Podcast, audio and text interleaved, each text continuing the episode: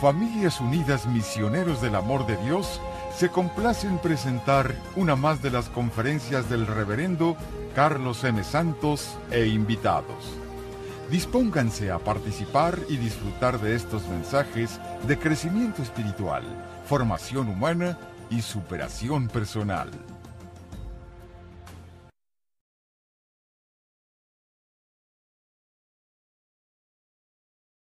Ya terminamos la primera fase de la vida de Francisco, hoy comenzamos la segunda.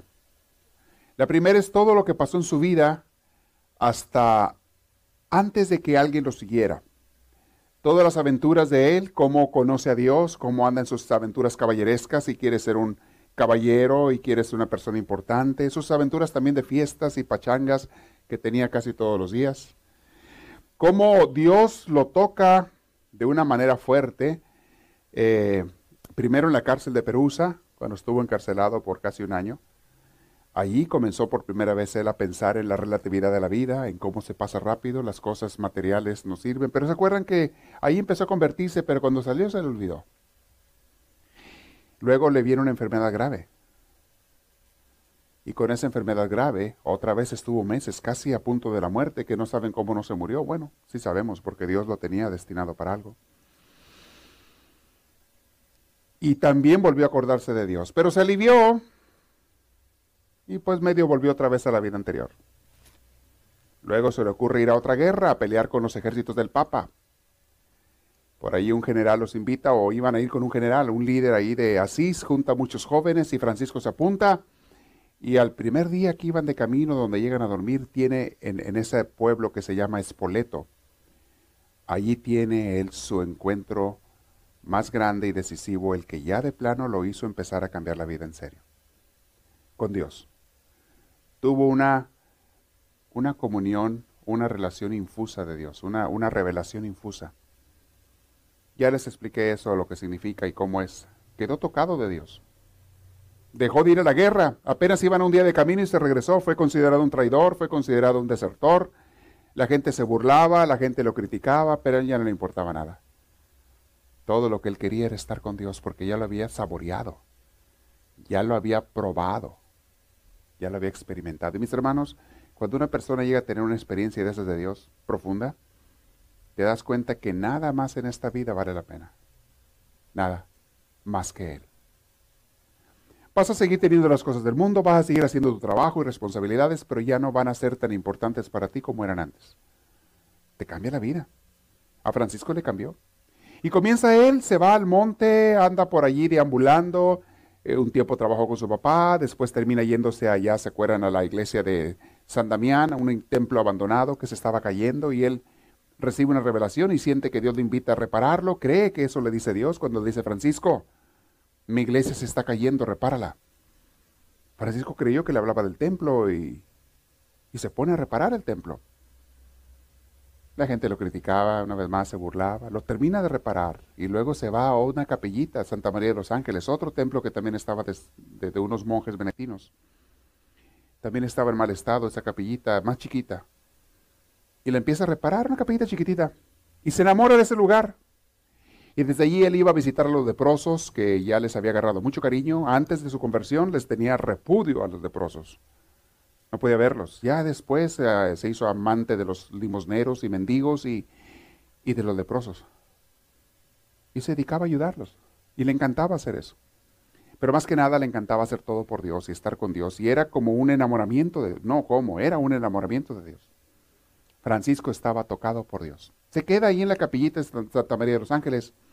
Y hasta ahí llegamos en el curso pasado. Pero Dios tenía más planes para él tenía más ideas. Apenas lo estaba entrenando Dios. Apenas estaba en su formación y él no sabía. Él no sabía lo que estaba pasando. Pero Dios sí sabía. Y Dios lo llevaba para algún lado. Mis hermanos, nosotros no sabemos muchas veces, cuando tú sigues a Dios, una persona que lo siga, tú no sabes qué está haciendo Dios en tu vida. Incluso te suceden cosas que no entiendes. A veces malas, Dios las permite. Pero malas que Dios va a convertir en buenas, porque muchas de ellas son para tu formación, para tu fortaleza, o también para tu humildad y tu entrega a Dios. Y así estaba Francisco, en formación. Vamos ahora a empezar a ver la siguiente fase de su vida, cuando comienza a haber gente que lo comienza a seguir. Porque dicen por ahí un dicho que las palabras mueven, pero el ejemplo arrastra. Francisco no sabía que iba a tener seguidores, ni se imaginaba. Él sabía que él quería seguir a Dios. Y más bien estaba consciente de que todos muchos lo trataban de loco. Pues, lo que menos esperaba él es que alguien lo fuera a seguir, pues piensa que estoy loco. Pero ya, ya no tenía ego. Cada vez Dios se lo había quitado más y más y más el ego. Entonces Francisco ya solamente estaba emocionado, encantado con estar con Dios. No le importaba lo que pensaran de él. Y una persona que se entrega a Dios no le importa lo que piensen de él. Le pueden retirar su amistad toda la gente del mundo y esa persona como quiera sigue a Dios. Porque es una persona enamorada de Dios. ¿Han visto los enamorados? Un muchacho y una muchacha que dicen, hey, aunque el mundo esté contra nosotros, mire, tú y yo nos amamos, con eso es suficiente. ¿No han visto los enamorados que dicen eso? Aunque no comamos, con puro amor comemos tú y yo. Así dicen, ¿verdad? Se figura, no le hace. Oye, ¿y de qué van a vivir? No importa, de puro amor vivimos. Pues no tienen trabajo, no tienen, no le hace, pero nos tenemos uno al otro y con eso basta. Aunque los mueran pobres ingenuos, ¿verdad? Pero bueno, así están emocionados. Así estaba Francisco con Dios.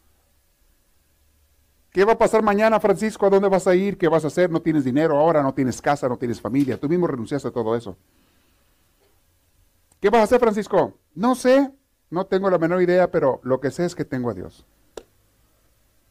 La diferencia es que Dios sí te provee lo que tú necesitas y un novio, una novia a lo mejor no. Y él estaba enamorado de Dios. Y dijo, no quiero saber nada más, no me interesa nada más, solamente estar con Dios. Y ahí estaba Francisco en ese, vamos a este capítulo ahora, donde Dios comienza a darle otra sorpresa. Ella estaba ahí en la ermita de Santa María, muy contento. Y fíjense estas frases tan hermosas. Él vivía totalmente inmerso en la provisionalidad, o sea, lo que Dios provea. Confiaba automáticamente en la divina providencia. Es más, no, no se preocupaba por nada. Él se preocupaba por amar a Dios y servirlo, eso sí. Su única preocupación era ser fiel en el presente. Él no pensaba en mañana, ni siquiera en la fidelidad que tuviera mañana él a Dios. Ni siquiera se preocupaba por si le iba a fallar el a Dios después. No, no, no pensaba en mañana, solamente hoy. Y les digo, esa es la gente más sabia, mis hermanos, y la gente que vive mejor, la gente que vive en el día presente. Y experimenta y goza el presente es la gente más sabia. Se dejaba llevar, llevar por las corrientes divinas. Siempre pensaba el Señor se manifestará. ¿Saben? Francisco no era de los que se ponen a ordenar las cosas o una mente de análisis Francisco no hacía tantas reflexiones racionales. Francisco era más de sentir y de vivir y de entregarse a Dios. Él no se preocupaba por otras cosas. Francisco era, se le compara con un explorador. Un explorador que cuando sube una montaña, en el seguimiento de Dios, no sabe qué va a ver de qué lado, pero al llegar a la cumbre de la montaña se da cuenta que más allá está otra montaña y va hacia ella y vuelve a hacer lo mismo, y luego ve que allá está otra, o un valle, y va hacia allá. Y cada día él se conformaba con ir descubriendo lo que Dios le manifestara ese día. Y de allí decía, Dios me va a llevar, para donde Él quiera. Así es que Dios sabrá a dónde me quiere llevar. La vida de Francisco iba de sorpresa en sorpresa, de novedad en novedad. Cada cosa que descubría era nueva en sí, en la naturaleza, en las cosas que le pasaban. Francisco vivía de las sorpresas de Dios. Todo aquel que se empeña o que se compromete con Dios a seguirlo, mis hermanos, su vida se convierte en una aventura. Nunca sabes qué va a pasar mañana. Nunca sabes qué vas a descubrir de Dios nuevo, pero eso sí, cada día descubres algo nuevo de Dios y de ti mismo. Te das cuenta de cosas que tienes porque Dios te va formando, te va corrigiendo, te va purificando, te va cambiando. Dios te va preparando. Y mis hermanos, vaya que si Dios lo forma a uno, aquel que quiere seguir a Dios. Porque Dios te va perfeccionando para sus necesidades, para lo que te va a utilizar en esta vida. No, nunca vas a ser una persona perfecta, eso no se logra en esta tierra, pero sí vas a ser una persona más útil en las manos de Dios para la obra de Dios. Y esa es la vida de los santos. Francisco llevaba las cosas más dramáticas, él las vivía con naturalidad, o sea, sin dramatismos y las cosas más grandes las hacía con simplicidad. También las cosas más pequeñas las hacía con cierta solemnidad, hasta cosas pequeñitas. O sea, él saboreaba cada cosa que él vivía. Aquí hay una enseñanza muy interesante que a mí me sorprende mucho, como dice el escritor también, la soledad en que Francisco vivía. Francisco vivía en una soledad completa. ¿Saben? Francisco empezó un camino nuevo que nadie, al menos no se sabe la historia, que nadie antes había empezado. Francisco comenzó a vivir su fe de una manera muy diferente. No tenía ni siquiera un guía espiritual directamente aparte de Dios. No tenía un hombre una mujer que le estuviera enseñando, guiando, corrigiendo, no. Su relación era pura e íntima con Dios. Y eso, mis hermanos, muy rara gente es llamada a vivir así. Uno entre millones y millones de gentes. Una persona a la que le dice Dios, yo a ti directamente te voy a llevar, porque esa persona está destinada a una obra grande. No cualquiera le dice eso a Dios. La mayoría de la gente necesita, necesitamos de guías, de gente que nos vaya orientando. Francisco se lanzó como nadie, ni siquiera ha habido, él no consultó a nadie, dice por allí. No buscó un conductor de espíritu. Él no recorrió caminos trillados. Había otros hombres y mujeres que empezaban órdenes religiosas o hacían otras cosas, pero son cosas que muchas veces se habían hecho. Y más o menos era un camino conocido, cómo hacer una orden religiosa, cómo hacer esto, cómo seguir a Dios de esta manera, de esta Francisco no. Es más, muchos, por siglos antes, existían los famosos anacoretas, los famosos ermitaños, hombres o mujeres que se iban a una cueva al desierto a vivir en oración y seguir a Dios. Francisco no era ni eso. Porque Francisco hacía oración y todo, pero también hacía trabajo y ministerio. No fue un ermitaño, Francisco. O sea, su camino era nuevo, era diferente. Y él se dejó llevar por Dios, lo estaba tocando Dios. Dios lo llevó por lugares nuevos. No fue ni monje, ni sacerdote, ni un cenobita, un ermitaño. No fue eso, Francisco. Él era totalmente otra cosa, nueva. Dios lo mandó por el camino de la inseguridad completa y la incertidumbre. Pero ¿saben por qué Francisco pudo hacer eso? porque Francisco se olvidó de sí mismo y se preocupó por solamente seguir a Dios. La mayoría de nosotros, mis hermanos, como dicen por ahí, no damos un paso sin guarache. Si voy a hacer algo, bueno, sí, pero ¿cómo le voy a hacer y qué voy a sacar de eso? Hay gente que incluso quiere seguir a Dios, pero dice no da el paso sin guarache. Ok, ¿y qué me va a dar Dios si lo sigo? ¿Y qué voy a conseguir si lo sigo? Un día le preguntaban, estaba una señora ayudando mucho en la iglesia y su marido no le gustaba que ella ayudara a la iglesia porque el marido medio ateo, eh, de esos que no quieren saber nada de, creen en Dios pero no quieren saber nada de la iglesia ni nada. Y, su manera de presionar a la mujer es, bueno, bueno, ¿tú para qué vas ahí? ¿Cuánto te pagan por estar ahí sirviendo a la iglesia? No, nada, decía ella. Yo sirvo por voluntaria, sirvo a Dios y todo. Ya ves, ¿de qué te sirve? O sea, la gente piensa, tiene que haber un beneficio para que yo haga algo por Dios. Si no hay un beneficio de dinero o de otra cosa, no lo hago. La mayoría de la gente sí piensa. Francisco no pensó así. No me interesa ningún beneficio, por eso Francisco estaba tan en paz. Por eso no tenía ninguna presión, ninguna atadura, porque no buscaba intereses personales. Él no sabía cuál era la meta, ni dónde iba a llegar, ni qué, ni qué emboscadas iba a haber en el camino. Él no sabía. ¿Cómo sabía Francisco que estaba en lo cierto? No sabía. Simplemente se dejaba llevar por el Espíritu de Dios. Corrió todos los riesgos, se jugó, se jugó toda la vida y se aventó, se aventó, se lanzó a esta gran aventura.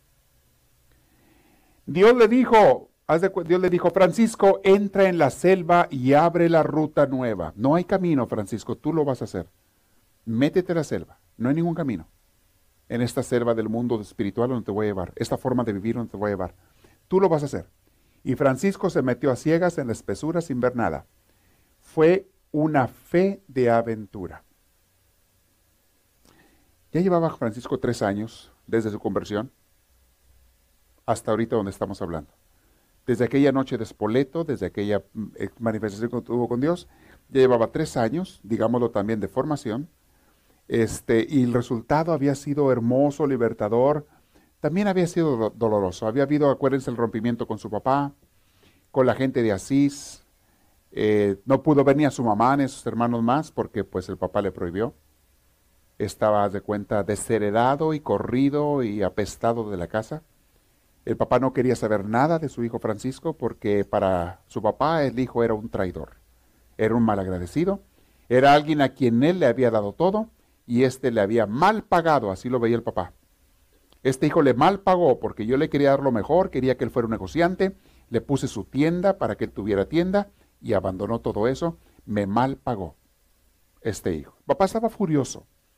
Yo creo que de todo el mundo era el que menos entendía lo que Francisco le pasaba. Y no lo entendía porque el papá no estaba en el canal de Dios. Era una persona que iba a misa todos los domingos y todas las fiestas de guardar, pero no tenía ningún amor a Dios. Ni le interesaba seguir a Dios, ni conocer a Dios a profundidad. Le interesaba cumplir con una religión. Cumplir, pero no a Dios. Cuando Dios toca a Francisco, el papá ni cuenta se dio. La mamá sí se dio cuenta. La mamá era más sensible.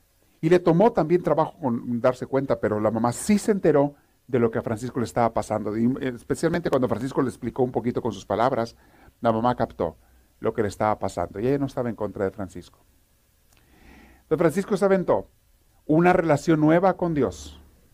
Muchas cosas pasaban y él no sabía qué iba a pasar. Un día, Francisco llegó hasta el monasterio benedictino del Subacio. Eran los dueños de la capillita donde él vivía, que él acababa de reparar, de Santa María de los Ángeles. Y le dijo a los monjes lo siguiente, les dijo, hermanos, la ermita ya la terminé, ya está acabada. Yo, ¿qué piensan ustedes, les los monjes, si hacemos una misa, una celebración eucarística allí, pues para reconsagrarla y pues para darle como una apertura otra vez oficial. Y dijeron los monjes, está bien, muy bien, pusieron una fecha, esa fecha era el 24 de febrero, festividad de San Matías, y ese día iban a hacer la Eucaristía, la celebración eucarística, para bendecir la ermita. Francisco se levantó muy temprano, dice que la noche anterior había sido muy fría, pues imagínense en febrero, había sido muy fría, y Francisco va, se prepara, él quería servir, él era el que había arreglado aquella, ermita.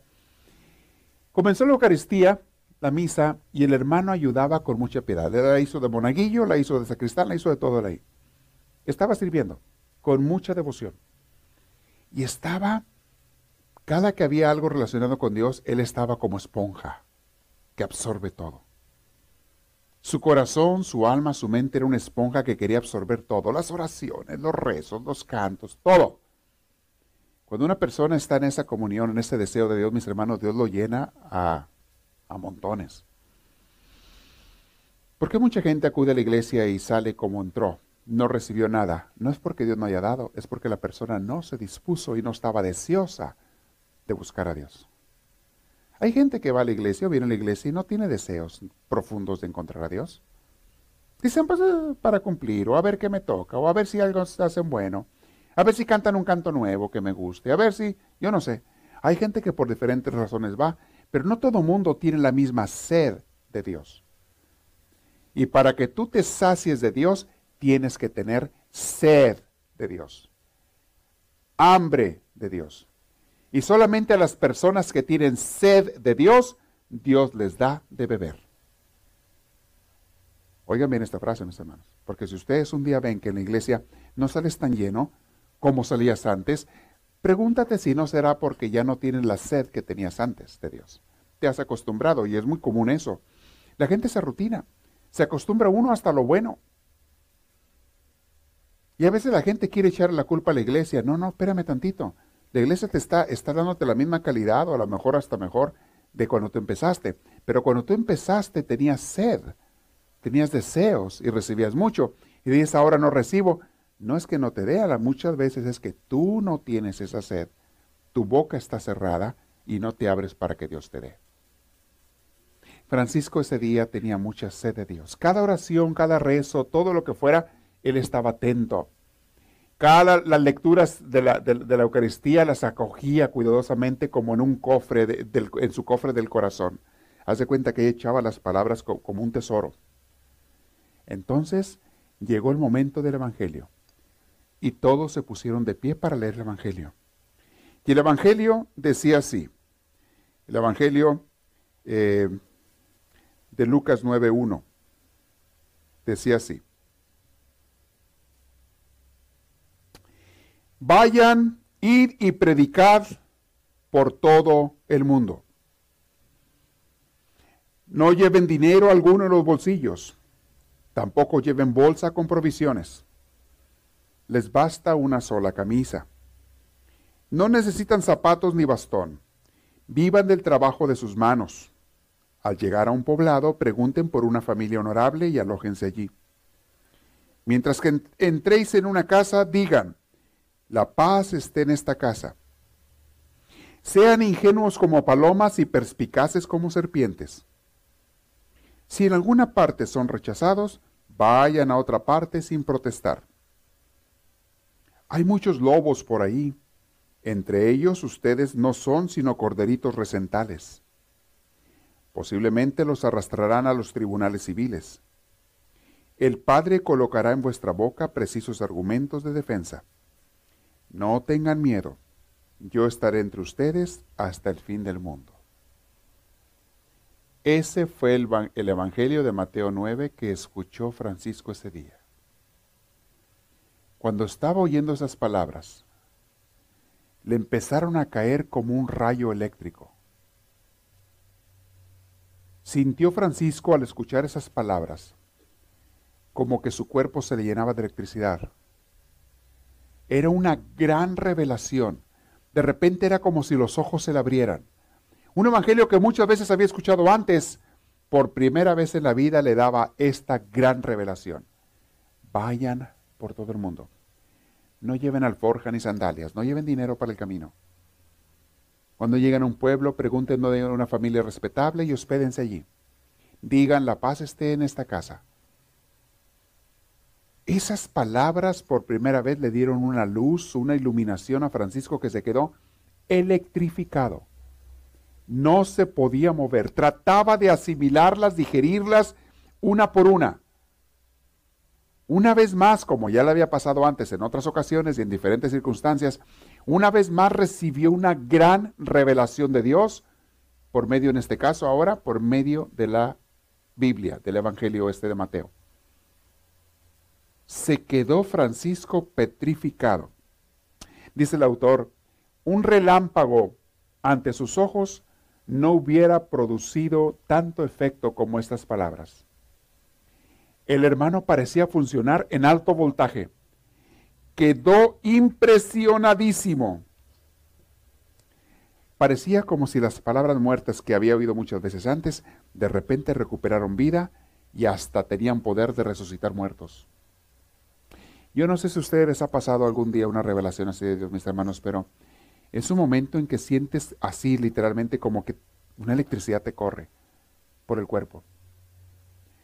A mí me ha pasado en algunas veces. Es una sensación de, un asombro con un gozo que no se pueden expresar con palabras. Un gozo, un asombro. Estás encantado de que Dios te haya hablado. Estás sorprendidísimo, estás agradecidísimo, estás todo al máximo, al superlativo. Te sientes felicísimo de que Dios se te está manifestando y te está hablando claramente lo que quiere que hagas. Y, a veces a uno le dan por pensar en ese momento, ¿cómo no se me había ocurrido antes? pero no era el momento. Dios tenía su momento. Te sientes pero totalmente ilusionado, felicísimo de que Dios esté diciendo eso. Siguió la misa, pero el hermano ya estaba profundamente conmovido. Ya lo que seguía ya no le ya, ya, ya no podía él digerir más, era demasiada comida espiritual ya los demás rezos y los demás ya, ya, no, ya no los podía digerir. Se quedó con esa palabra, ese evangelio que le resonaba en su mente, en su corazón, en su espíritu, en todo su ser. Terminada la misa, los aldeanos que habían sido invitados, los vecinos por ahí de las aldeas, se fueron hacia sus casas y con mucha delicadeza, como de costumbre, Francisco se aproximó al sacerdote para decirle lo siguiente ministro del Señor. Las palabras del Evangelio me han llegado hasta el alma. Desearía escucharlas de nuevo y, si fuera posible, recibir de su señoría alguna explicación pertinente. Quería entender más, estar seguro de que no estaba malinterpretando. Por favor, explíquemelo, le dice al sacerdote. ¿me puede explicar un poquito más las palabras? Entonces tomaron el libro de la misa, se salieron fuera de la ermita, se sentaron en unas piedras al calor del sol, porque hacía frío, pero se sentaron bajo el sol, y de nuevo el sacerdote le leyó el Evangelio. Acuérdense que antes no había Biblias más que las que estaban en los templos. Además estaba prohibido que la gente tuviera Biblias. Solamente en los templos había una Biblia. En ese tiempo no había imprenta y eran Biblias escritas a mano. Todo eso se escribía a mano. Imagínate lo que costaba escribir una Biblia, a pura mano. Hojas y hojas y hojas y, y, no, no, siempre estaba completa, eran libros, porque era mucho escribir a mano, en, hojas de, de papiro o de cuero, según. Pero el, sacerdote tenía su Biblia, la que usaba él para las predicaciones y demás, y se sale con ella y va y le empieza a explicar a, a Francisco. De nuevo le leyeron el Evangelio y a cada versículo le hacía algún comentario el sacerdote. Luego un comentario general al contexto. Francisco le hizo algunas preguntas. El sacerdote le respondía. Por un momento los dos se quedaron en silencio. De pronto Francisco se puso de pie. Parecía ebrio. En sus ojos había brillo y su estatura diríase que era mucho más alta. Levantó sus brazos, que semejaban dos tensas llamas, y con voz conmovida exclamó, palpando sombras, buscaba y buscaba ardientemente desde hace tiempo la voluntad de Dios. Y por fin la encontré. Gloria al Señor. Tenía como tres años él de estar buscando qué es lo que Dios quería de él, pero él vivía cada día y con gusto lo hacía, no sabía qué Dios quería. Aquí de repente recibe él la iluminación de que le estaba preguntando a Dios. Regresaron a la ermita. Entonces él, siguiendo lo que había leído en el Evangelio, lo que se había escuchado, agarró el bordón que traía de caminante y lo arrojó lejos y le preguntó, ¿qué más manda mi Señor Jesucristo? Estaba él prendido en oración, estaba prendido en amor por Dios, prendido en deseos de obedecer, prendido en deseos de seguirlo. Estaba encendido, era como un fuego que lo estaba dominando. Lo que tú digas, mi Señor. Y dice, se quitó los zapatos, porque si es el Evangelio no lleva sandalias ni demás. Se quitó los zapatos y los tiró lejos, sobre un matorral. Se soltó la villa del cinturón y lo disparó con fuerza. Lo tiró por allá se quitó la túnica de ermitaño y la echó debajo de un arbusto. ¿Qué más manda? le decía él a Dios en oración. ¿Qué más manda mi Señor Jesucristo? Y muy contento que le decía eso a Dios. Tomó un rudo saco, un costal, como un costal, lo cortó y lo confeccionó en forma de cruz con capuchón, un vil costal, a semejanza del vestido de los pastores del Subacio así como andaban los pastores de esa región del Subacio, por ahí cerca donde vivía, se ciñó una simple cuerda y santiguándose salió al mundo. A obedecer lo que Dios le decía. Y aquí tiene Francisco su primer salida. Ya había entendido. Vayan y prediquen. No lleven cosas de más. Váyanse confiando plenamente en Dios.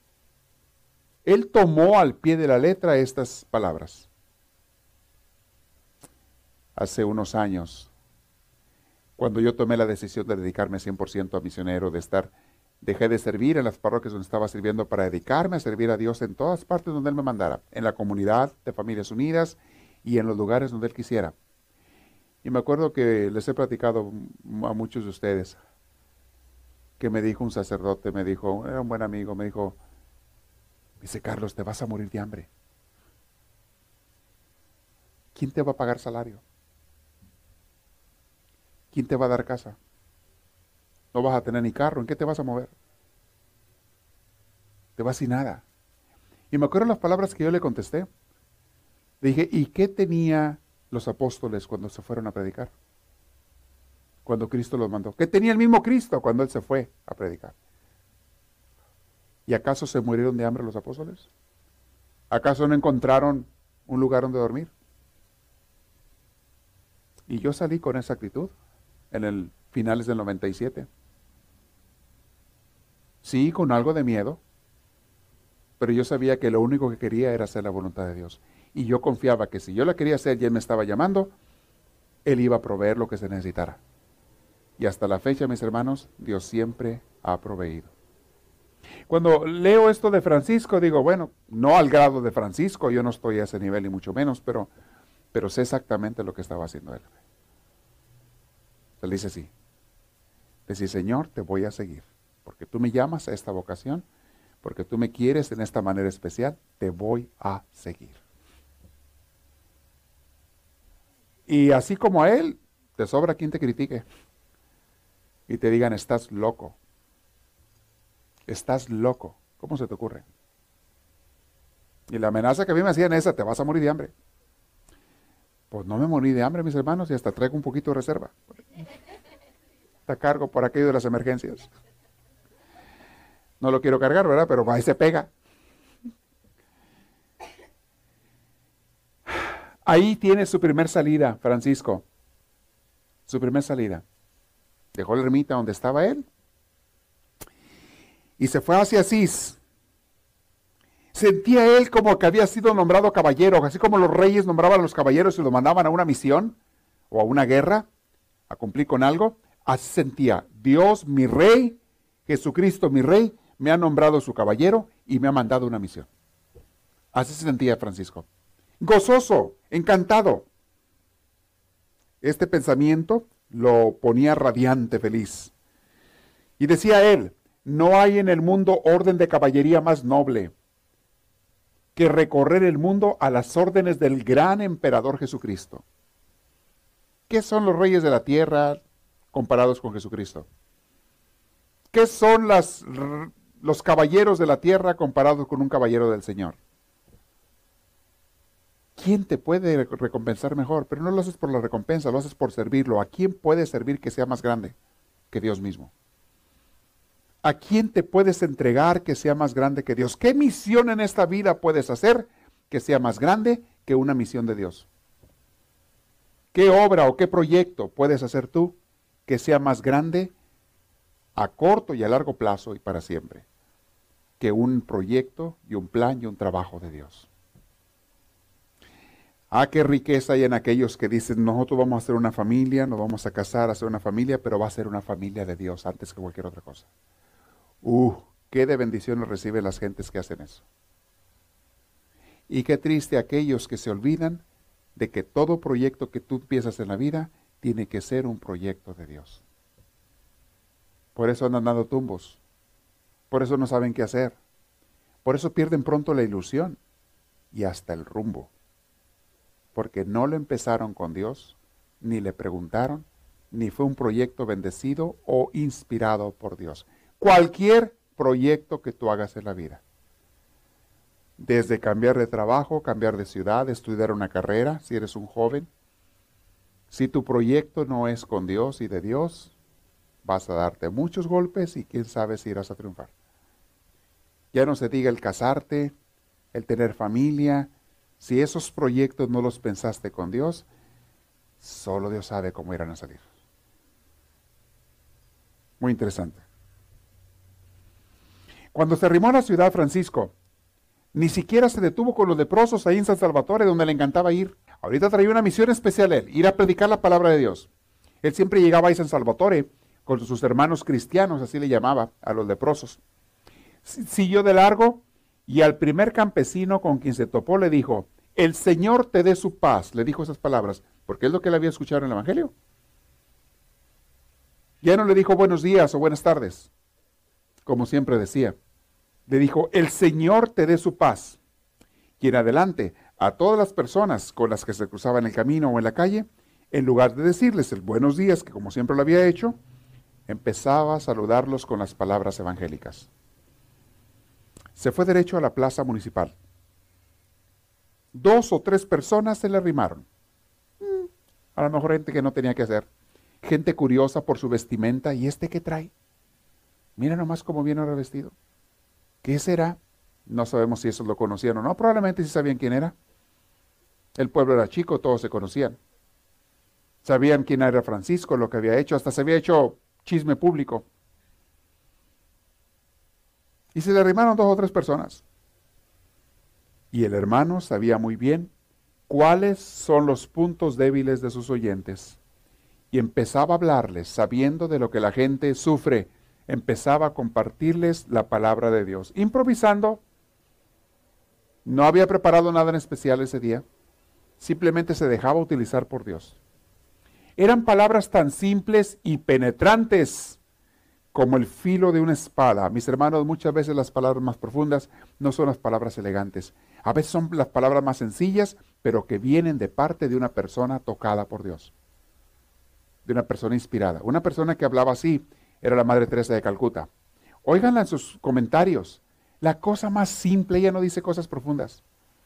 Véanla en YouTube, la ven ustedes en muchos lugares, la pueden ver, ven sus películas. Ella decía cosas tan simples, pero a la vez eran tan profundas, porque venían de una mujer que estaba siendo movida por Dios. Y hace rato les dije antes de comenzar el tema, lo que tú traigas adentro, contagias a los demás. La energía que tú traigas, contagias a los demás. Así es que las palabras que digas ya son muchas veces secundarias. Lo primero que le llega a la gente cuando alguien te la rimas es la energía que traigas. Y la gente capta. Y a la gente o le caes bien o le caes mal según la energía que traigas. Me refiero a la gente que ya te conoce. Familiares, amigos, gente en la iglesia, en el trabajo, en la escuela mucha gente siente o la gente siente cuando tú andas bien y cuando tú andas mal. Cuando traes energía alegre, positiva, o cuando traes negativa, o cuando traes tristeza. La gente capta cuando tú traes una tristeza. A veces sin que abras la boca. Se manifiesta de muchas maneras y no nada más por la cara. Claro, hay gente más sensible que otros a las cosas del espíritu. No todo el mundo tiene el mismo grado de sensibilidad. Pero la gente capta. Francisco, imagínate, hablando en la plaza con los primeros que se encontraba, la gente captaba que éste traía algo. Sus palabras eran breves. Francisco no era un gran orador. Quizá nunca lo fue. Que dijera palabras muy elegantes, temas muy bien preparados, este, ideas muy bien organizadas. Tal vez no. Pero lo, usaba Dios. Sus invitaciones eran reiterativas y tenían carácter muy práctico. Muchas veces repetía lo mismo, pero eran cosas prácticas para hacer, que tienen que ver con el Evangelio, con Jesús, con amar a Dios y amar al prójimo. Su persona y su vida eran la verdadera predicación. La predicación más fuerte que Francisco daban eran su persona. Había calor y convicción en su palabra porque solo hablaba de lo que había experimentado. No hay nada como predicar desde lo que tú has vivido. Puedes predicar en muchas cosas y a lo mejor la predicación es buena, pero nada va a impactar más a la gente que cuando predicas y enseñas y hablas de tu experiencia propia. Hay, mucha gente que me dice, padre, estoy invitando a fulanito y a sultanito que vengan a la iglesia, pero no me hacen caso. Invito a mi familia, pero no me hacen caso. Y yo les pregunto muchas veces, ¿y ya les contaste tu testimonio? lo que en ti ha hecho Dios a través de la iglesia para que ellos escuchen? ¿O nada más los invitas sin decirles que ha pasado nada en ti? Eh, tú me estás invitando porque te dijeron que me invitaras. O porque nada más quieres hacer bulto, quieres llevar gente a tu iglesia y que se haga bultosa, que haya mucha gente. Por eso me estás invitando. Pero tú les dices, espérame, déjate platico lo que a mí me ha pasado en mi vida. Lo que Dios ha hecho aquí en la iglesia por mí. Déjate comparto. Nomás para compartir lo que me ha pasado a mí. Oh, ahí la gente sí te pone atención. Ah, eso es muy diferente. Ahí la gente dice, ajá, a lo mejor sí voy. Nunca la gente te pone más atención que cuando hablas de tu experiencia propia. Y Francisco hablaba de su experiencia propia, de su amor a Dios y de cómo Dios se le había manifestado. Y hablaba con palabras llenas de amor. Tenía el calor del amor en sus palabras. Las palabras de Francisco iban ungidas, iban llenas de Dios. Y pueden ser palabras sencillas, pero venían con una unción. Tocaban el corazón de las personas. No de todos, pero de aquellos que estaban sedientos de Dios y se abrían al Espíritu de Dios, los tocaba. Había calor y convicción en sus palabras porque solo hablaba de lo que había experimentado. Todavía había uno que otro que no lo tomaba en serio Francisco y hasta tenían una sonrisa burlona en sus labios. Nunca falta la gente que se empieza a burlar del que está hablando. Pero cuando veían su sinceridad, se les congelaba la sonrisa y quedaban desarmados. Llegas ante una persona burlándote de ella, pero ves a la persona bien sincera, sencilla también, sin, sin intención de pretensión. Te comparto simplemente lo que ha pasado en mi vida. Uh, quedan desarmados los demás. Era difícil sustraerse a aquella serenidad que cautivaba y contagiaba. Francisco hacía despertar en los corazones de la gente esa sed de eternidad que todo mundo tenemos. No hay una persona en este mundo que no tenga sed de Dios y sed de eternidad, pero a veces la escondemos o la tapamos o la ignoramos. Francisco con sus palabras hacía que mucha gente le despertara, que les dieran ganas de Dios. ¿Nunca han visto una persona que come bien sabroso? Hay gente que cuando la ves comer, come tan rico que se te antoja aunque no tengas hambre. ¿No les ha pasado? Mi papá así comía. Cuando lo veíamos comer, ah, eh, no importaba que acabaras de comer tú, te daba hambre otra vez. Se te antojaba. Y cómo mordía los chiles con aquel gusto que los mordía los chiles. Serranos y jalapeños. Ay Dios. Hasta se te antojaban. Nomás de verlo comer. Así sentía la gente con Francisco. Lo veían a Francisco con aquel sabor, con aquel gusto que se alimentaba de Dios y daba a Dios. Lo hacía con aquel sabor que hacía que otra gente se le antojara a Dios. Y te digo una cosa, si tú quieres, tú puedes ser así. Tú puedes ser así. Comienza a desarrollar esa sed esa hambre de Dios. Y, habla con Dios para eso. Y pídeselo. Y haz lo que está de tu parte. Y mientras más lo practiques, más se hace real. Y mientras más lo desees, esa sed de Dios, más la vas a tener. Y mientras más tengas sed de Dios, más vas a recibir de Dios. Les dije hace rato, Dios no le da a los que no tienen sed de Él o hambre de Él. Dicen que al conjuro de su voz, les, respondía cosas a la gente, la gente hacía preguntas. Pero dice, al conjuro de su voz, las almas recuperaban la sombra de la paz para refrescar las llamas interiores. Sus palabras tenían un efecto de sanación. La gente llegaba dolida, lastimada en su interior, y con solo escuchar a Francisco sus palabras sencillas, pero del corazón y de Dios, hacían que la gente sanara. ¿Por qué? Porque traía esa energía de la que les hablo, que se contagia. Le estaba contagiando Francisco. Ahí comienza a predicar. No, no crean que todo el mundo le ponía atención. Había gente que ni se rimaba. Había gente que de lejos lo insultaba. Y decían, este loco aquel de Bernardone que anda todo zafado. Porque esa gente no se abría al Espíritu de Dios. Hay gente que no se abre. Por más que les digas. Nomás están cerrados como piedra de cascajo de, de Río Bravo. Cerrados del cerebro y del corazón mucha gente. No quiere ni escuchar. Ni ni a nadie que les hable de Dios.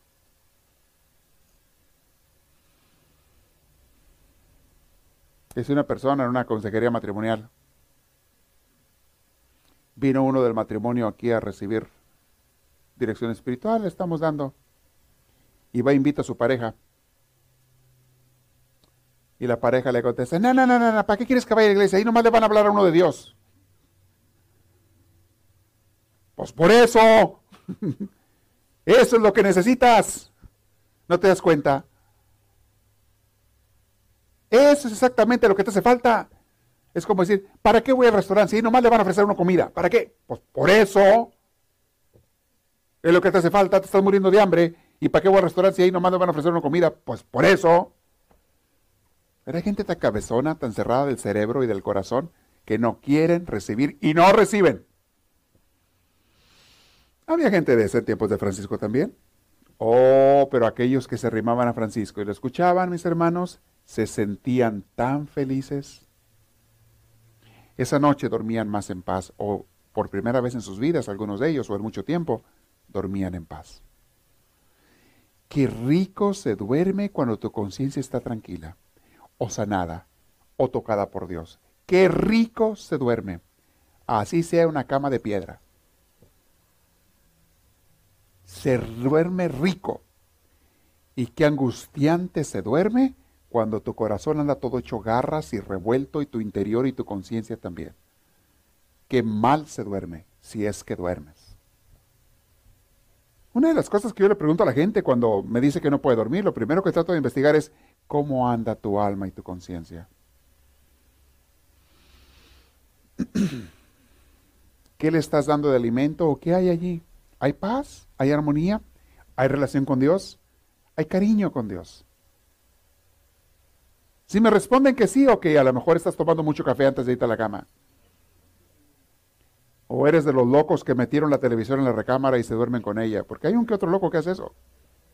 Yo sé que ustedes no me creen, pero sí hay gente. Un día lo voy a llevar a una casa por si no me creen. Donde hay gente que está media mal del cerebro que metió la televisión en la recámara. Pero lo peor es que se duermen con la tele prendida. Ay, Dios santo. No me creen, ¿verdad? Me ven con caras de que no es cierto, Padre. ¿Cómo va a ser eso cierto? No creemos. ¿Y por qué no dormí bien? ¿Por qué no descansé bien? ¿Por qué no descansé? Doctor, deme pastillas para dormir porque no puedo dormir. Pastillas, un garrotazo en la cabeza es lo que ocupas, no pastillas. Para que entiendas. ¿Qué le estás dando a tu alma? ¿Te pones a hacer oración antes de dormir? ¿Lees un pedacito de la palabra de Dios y te duermes en la paz de Dios? ¿Media hora o una hora antes de irte a la cama ya estás en paz? ¿O estás viendo las cochinas noticias de la noche? Y digo cochinas porque es puro mugreo lo que te enseñan ahí, pura cosa de violencia y de cosas horribles, y luego te vas a acostar con eso en el corazón y en la mente. Doctor, no puedo dormir, ¿me da unas pastillas, por favor? Pastillas. Este es un martillo para la tele y otro en la cabeza también que te den ahí para se te quite lo cabezón. Bueno, nadie de ustedes hace eso, ¿no? Es otra gente, les digo que es otra gente la que hace eso. Ah, échenle la culpa. Eso hacía Francisco y comenzaba a hablarles de la palabra de Dios y lo hacía con humildad y simplicidad. Francisco no, no, pretendía regañar, castigar, ofender. No, no, no, no. Eh, predicaba con humildad y simplicidad. Claro, decía lo que estaba bien y lo que estaba mal. Decía que hay que evitar el pecado, etcétera. Pero no hacía acusaciones directas. ¿Han, oído las noticias de lo que el Papa Francisco acaba de, de decir? ¿Las estás escuchando? Me encantó. Me encantó lo que acaba de hacer. A los obispos, a los cardenales, les dio una regañada. Pero buena regañada, del mundo entero. Ustedes nomás están regañando a la gente, les dijo. Nada más están regañando a la gente, de, especialmente las cuestiones del aborto, de las cuestiones de, de homosexualidad, en las cuestiones de... Nada más, y se les olvidó ser pastores, tener compasión y guiar a la gente. Nada más están regañando. Sean pastores, sean padres, lo que se supone que deben de ser, y sí, los van a llevar a que no hagan cosas malas, pero por el lado del amor, de la invitación. Ah, qué palabra. Ahorita están todos los noticieros, están pasando. Porque les dio una buena y muchos obispos americanos están renegando y repelando porque son de los que le reclamaron a él que por qué no se ponía a dar martillazos contra, contra los homosexuales y contra los que practican el aborto. Le, le estaban reclamando a él. Y él les contestó con una buena regañada. Es un, este es un nombre de Dios. Y Dios quiera que lo conserve muchos, muchos años. Es muy mayor de edad, pero Dios le concede unos 50 más por lo menos. Este sí es hombre de Dios. No había habido un papa así de Dios desde hace más de 50 años. El último papa que fue así fue Juan 23. Y el otro que empezó a ser así fue Juan Pablo I. Y al año, al mes de, los pocos días de, de, nombrado Papa, murió. Llegó este. Como este, no había habido otro desde Juan 23. Que murió, fue el que inició el Concilio Vaticano II, se le debe a él. Finales de los 50. Francisco hablaba así, con cariño, con amor. Sí, no significa que vas a, a, decirle a la gente, ah, ok, hay que hacer pecado. No, no, no, no, no, no es eso. Pero les vas a decir, hey, Dios te ama con el amor de Dios, vamos a empezar un camino con Dios. Precisamente porque te ama, vamos a mejorar las cosas para caminar con Él. Y Francisco hablaba así. La gente no se sentía ofendida porque era muy sencillo él para hablar. Incluso él llegaba y les interrumpía sus relajos que tenían en la plaza y la gente, la gente que lo escuchaba quedaba bien contenta. Había algunos que le decían, Francisco, vas a venir mañana otra vez a volvernos a predicar. Y como les dije, había aquellos que lo, que lo criticaban. Termino con esta frase. La ciudad acabó por desear la visita del evangelista de, Francisco, porque todos sentían que aquellas palabras les hacían mucho bien. Y las gentes regresaban a sus casas con calma y paz en sus almas. Además, este mensajero no atacaba a nadie, ni al podestá, ni al clero, ni a los magistrados. No se presentaba con aires de reformador, sino como el que ha descubierto un tesoro y quiere hacer partícipes del mismo tesoro a los demás. Así se presentaba, como aquel que encontró la perla perdida o el tesoro enterrado. Las parábolas del Evangelio. Estaba encontrando el reino de Dios, Francisco, en su vida. Eso es el reino de Dios. Dios empezaba a reinar en su corazón y quería compartirlo con todos los demás. Y toda mujer y todo hombre que encuentre a Dios así en su corazón, quiere compartirlo con los demás. Solamente aquellos que no están tocados por Dios no están muriéndose de ganas de compartir la palabra con los demás. Estuvo fuerte esa frase, por eso la voy a repetir otra vez. Solamente aquellos que no están tocados por Dios no se están muriendo de ganas por compartir las riquezas de Dios, su palabra, a los demás. Es una frase para que te la lleves de tu oración de la noche, para meditar. ¿Qué me falta? ¿Qué me falta a mí? Eso es lo que todos tenemos que preguntarnos. ¿Qué me falta a mí para tener esa lumbre, ese fuego que tenía Francisco, que quería compartirlo y contagiarlo a todos los demás. ¿Qué me falta? ¿Qué apegos tengo a cosas a veces malas o a veces no malas, pero el apego es malo? ¿Qué apegos tengo en esta vida que impiden al Espíritu de Dios prenderme una lumbre aquí en mi corazón adentro de mí?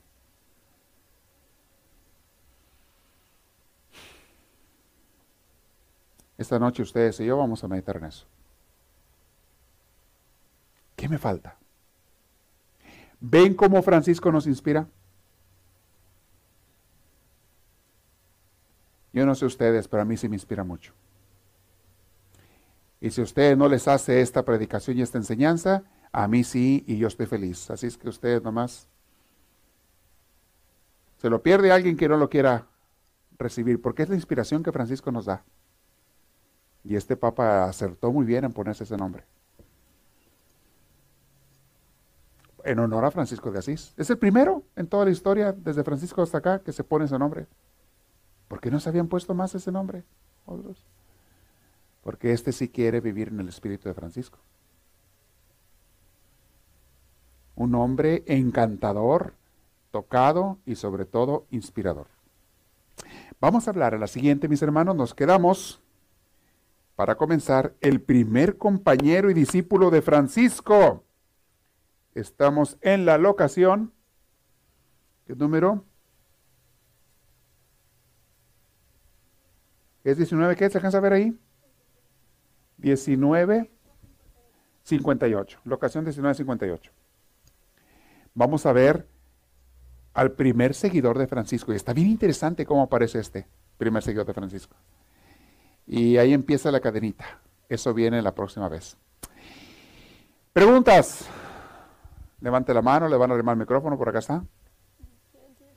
¿Alguien tiene una pregunta sobre el tema de hoy? ¿O no se entendió nada? Y vayan con esa lumbre a invitar a gente, mis hermanos, déjense prender por la lumbre de Dios y vas a ver si no te acompaña la gente cuando te vean como Francisco. Y habla desde tu experiencia, de lo que Dios ha sentido, está haciendo en ti o ha hecho.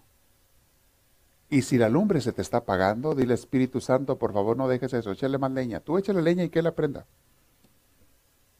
Pero por lo que sea de tu parte. ¿Quién tiene? ¿No hay ninguna pregunta? Muy bien, no se entendió nada entonces. Bueno.